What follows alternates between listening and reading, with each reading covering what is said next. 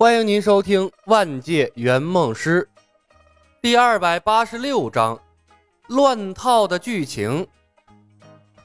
科学院把持了拜月教的事务，没有了拜月教的干涉，南诏国忽然平静了下来，仿佛真的还政给了吴王。不过，吴王也无心打理政事，他时常眺望着忙忙碌碌的科学院，感觉那里就像是个魔窟。随时会冲出一大群魔鬼，把他连皮带骨啃得一干二净。进入科学院的石公虎等人，好似把他这个巫王给忘了，一点消息都没给他传出来。巫王心神不宁，此时此刻，他觉得自己真的成了一个孤家寡人。拜月教主带着一大堆的烧杯试管在闭关，偶尔。他会从闭关的地方送出几张写满材料的纸出来，然后会有拜月教徒搜集好了材料给送进去。雄心壮志的石阶人从灭世的阴谋家，有向科学怪人进化的节奏。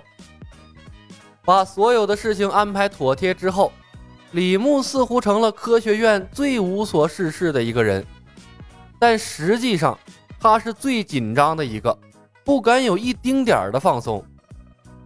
毕竟啊，他在几个庞然大物之间周旋，如履薄冰，稍有不慎就有可能粉身碎骨。完不成客户的梦想还是其次，万一被拜月识破了，冷不丁给他来一下子，小命都没了。入职公司的那一刻，李牧就知道，圆梦师是个超级危险的职业。为了得到更精确的情报，他派出了一批又一批的人进入中原，去打探九剑仙、主山、紫金葫芦等一切和原剧情相关的消息，但都没有得到回馈。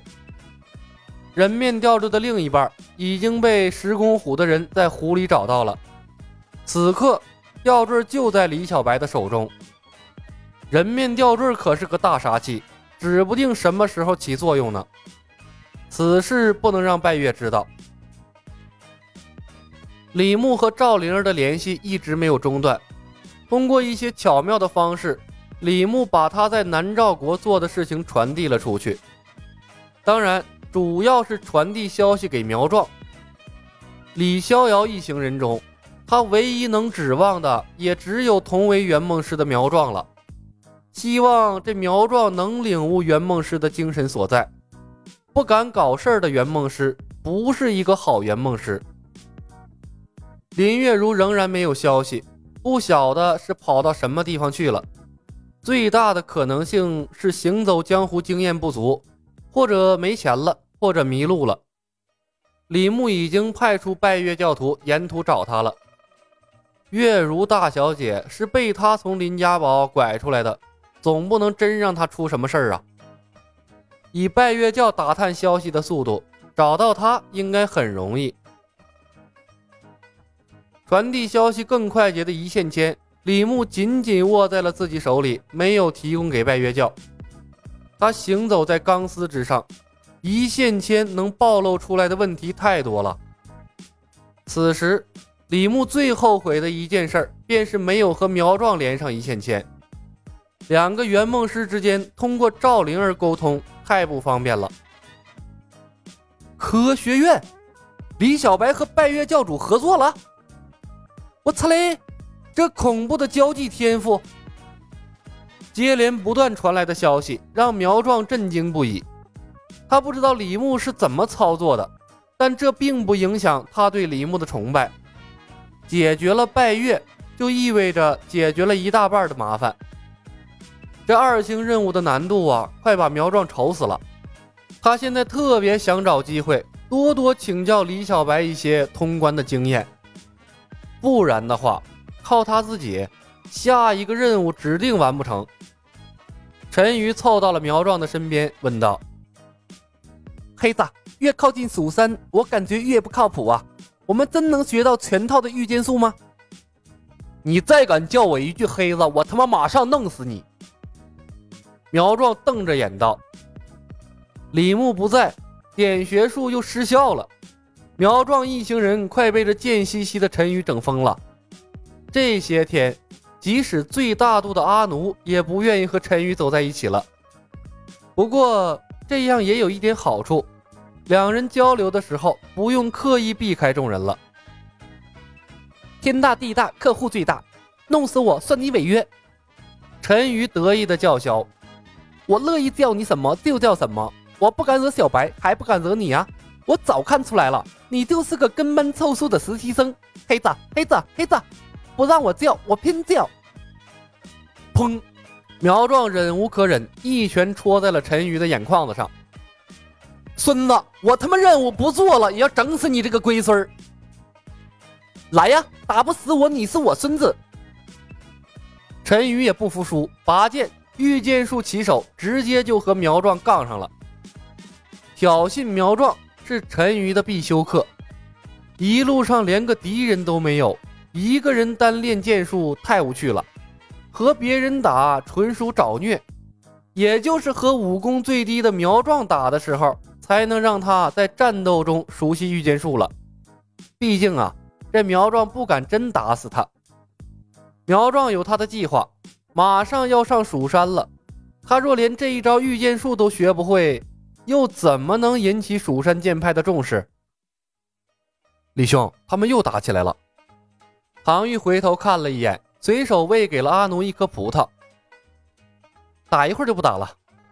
李逍遥无所谓的说道：“唐玉，他们两个的武功天赋太低，上了蜀山还要指望我们两个。”小白和石长老卧底拜月教，我们要赶在拜月教主发现他们的身份之前，学会完整的御剑术，救他们出苦海。